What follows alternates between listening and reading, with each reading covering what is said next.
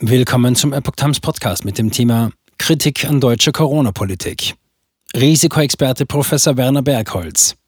Lob für Lausen, Kritik am PEI. Ein Artikel von Patrick Reitler vom 5. Januar 2023. Drei Jahre nach Beginn der Corona-Krise hat der Bremer Risikoexperte Professor Werner Bergholz den Behörden in Deutschland erneut ein vernichtendes Zeugnis ausgestellt und dem Datenanalysten Tom Lausen den Rücken gestärkt. Das Nuoviso-Video wurde allein auf YouTube bereits über 150.000 Mal geklickt. Zitat: Die Analysen von Tom Lausen haben bisher alle gestimmt. Und ich kann es vorwegnehmen, diese stimmt auch. Zitat Ende. Professor Werner Bergholz, Experte für Qualitäts- und Risikobewertung, Elektroingenieur und Mitglied der Expertenkommission zur Evaluation der Corona-Schutzmaßnahmen in Deutschland, hat im Streit um die Auswertung von Daten der Kassenärztlichen Bundesvereinigung KBV Partei für den Datenanalysten Tom Lausen ergriffen. Dabei ist die Maus keinen Faden ab, sagte Bergholz im Gespräch mit Robert Stein vom Onlinesender Nuoviso. Es habe ihn schlicht und einfach entsetzt, dass drei Bundestagsabgeordnete Tom Lausen als Datensalafist, Scharlatan und Datenfälscher bezeichnet hätten. Sie hätten keine mathematischen Fähigkeiten benötigt, sondern nur fünf Minuten, um sich überzeugen zu können, dass Lausens Analyse im Prinzip plausibel sei. Wann da Daten gefälscht wurden, wenn wir das Wort nochmal in den Mund nehmen, dann war es die KBV, nicht Tom Lausen, stellte Bergholz fest. Er wollte der KBV aber nichts dergleichen unterstellen, sondern gehe davon aus, dass die Daten im Wesentlichen korrekt gewesen seien. Im ursprünglichen Datensatz der KBV habe ein Mathematiker, Bergholz meinte Hussein Ösogus, zwar leichte Inkonsistenzen festgestellt, aber die ändern nichts daran, dass das im Wesentlichen stimmt. Es geht ein paar Prozent hin oder her. Kritik an Lausen. Bullshit. Die Argumentation kontra Lausen, die von KBV, vom Zentralinstitut für die Kassenärztliche Versorgung, ZI und vom Paul-Ehrlich-Institut, PEI, vorgebracht worden seien, ließen sich in einem Wort zusammenfassen. Bullshit.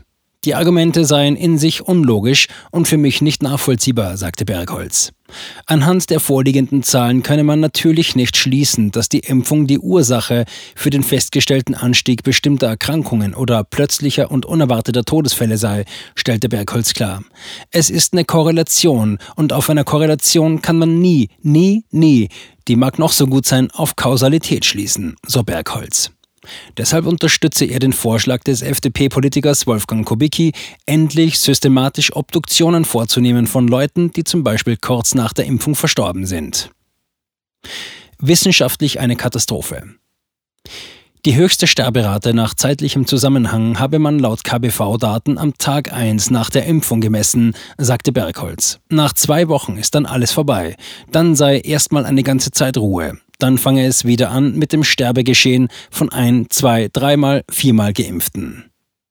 Es sei merkwürdig und überhaupt nicht nachvollziehbar und grob unwissenschaftlich, dass Todesfälle innerhalb der ersten beiden Wochen nach einer Covid-19-Impfung gar nicht als Impfschaden berücksichtigt würden. Die ersten zwei Wochen bezüglich der Nebenwirkungen auszuklammern, sei wissenschaftlich eine Katastrophe und der gröbste Verstoß gegen Prinzipien der Wissenschaft, die ich mir vorstellen kann. Zitat Ende.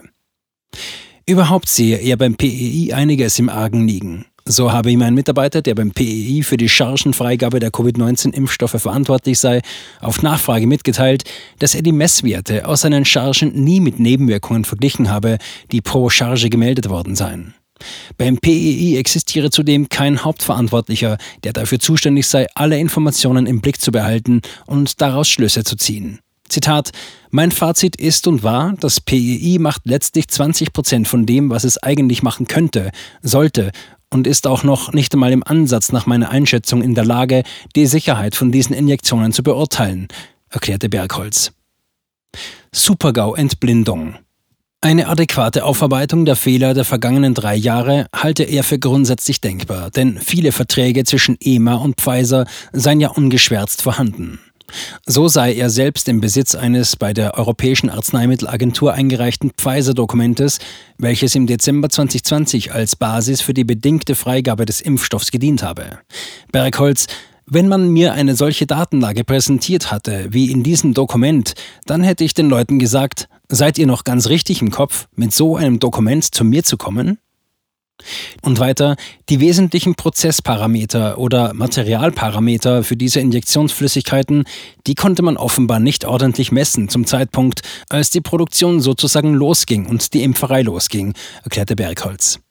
Manches davon, was bis spätestens Juli 2021 hätte überprüft sein müssen, sei offenbar bis heute nicht erledigt worden.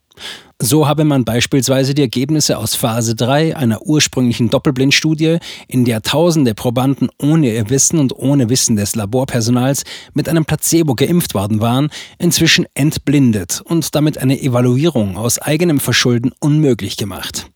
Denn mittlerweile hätten sich ja viele Menschen aus dieser Kontrollgruppe gewissermaßen nachträglich impfen lassen, sodass der Effekt innerhalb der Kontrollgruppe nicht mehr festzustellen sei. Trotz eines solchen Supergaus sei vor einigen Wochen die Freigabe des Pfizer-Präparats von bedingt auf regulär gesetzt worden. Nach Ansicht von Bergholz hätte man angesichts der Entblindung sogar die bedingte Freigabe widerrufen müssen. Kritik an Inzidenzwert und PCR-Test. Auch das lange Festhalten am Inzidenzwert trifft bei Bergholz auf wenig Verständnis. Zitat, die Inzidenz ist keine vernünftig definierte Messgröße nach physikalischen oder messtechnischen Prinzipien. Und beim Umgang mit dem PCR-Test habe man in Deutschland fast alles falsch gemacht, was man falsch machen könnte, stellte Bergholz fest. Man müsste es normieren, man müsste Qualitätskontrollen durchführen und diese dann natürlich einrechnen. Passiert auch nicht.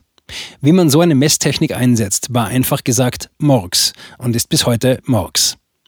An sich sei der PCR-Test ja völlig in Ordnung, erklärt Bergholz, wenn man ihn richtig einsetzt und berücksichtigt, dass er kein infektiöses Material nachweisen kann und nicht nachweisen kann, dass jemand infiziert ist. Der Test weise lediglich Virenreste oder Virenmaterial nach, egal ob tot, ob Bruchstücke oder noch intakt, sagte Bergholz. Der Faktencheck der AFP sieht das anders. Zitat der PCR-Test weist zwar eine Infektion eines Patienten nach, nicht aber, ob er auch infektiös, also ansteckend ist. Trotz hoher Sicherheit kann der PCR-Test außerdem unter Umständen auch falsche Ergebnisse liefern, was die Gesundheitsämter aber in ihrer Strategie berücksichtigen, heißt es auf der Website faktencheck.afp.com. Warum überhaupt Kinder und Jugendliche impfen? Generell sei es für ihn unfassbar, wie in Deutschland mit der Impfung für Kinder und Jugendliche umgegangen wurde. Immerhin habe schon im epidemischen Bulletin Nummer 33 des Robert Koch Instituts vom August 2021 gestanden, dass Kinder und Jugendliche zwischen 12 und 17 Jahren keiner nennenswerten Gefahr durch die Infektion ausgesetzt seien, es bei einer Infektion für sie praktisch keine Nachwirkungen gebe und die Betroffenen im Infektionsgeschehen keine nennenswerte Rolle spielen würden. Obwohl es inzwischen hunderte Impfgeschädigte und wohl auch einige verstorbene Kinder gäbe, würden die Kinder hierzulande weiter geimpft. Die genaue Zahl der an einer Impfung verstorbenen Kinder werde selbst auf Nachfrage geheim gehalten, sagte Bergholz. Bergholz, Sachverständiger für Qualitäts- und Risikobewertung. Der Physiker und Elektroingenieur Prof. Dr. Werner Bergholz ist ein Experte für Qualitäts- und Risikobewertung und ein Skeptiker der ersten Stunde, was die Corona-Politik der Bundesregierung angeht.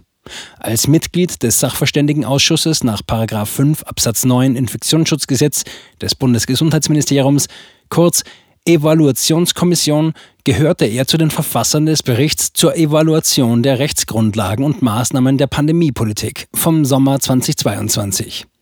Nicht alle seine Vorschläge fanden Berücksichtigung.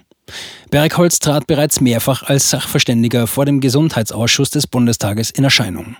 Eine schriftliche Stellungnahme zu seiner Vorstellung einer praxistauglichen und intelligenten Covid-19-Teststrategie legte er bereits im Oktober 2020 vor. Hauptberuflich arbeitet Bergholz seit 2015 als Partner der ISC International Standards Consulting GmbH und Co. KG. Zuvor war er jahrelang als Professor für Electrical Engineering an der Jacobs University Bremen beschäftigt. Das komplette Interview mit Professor Bergholz ist auf YouTube einsehbar.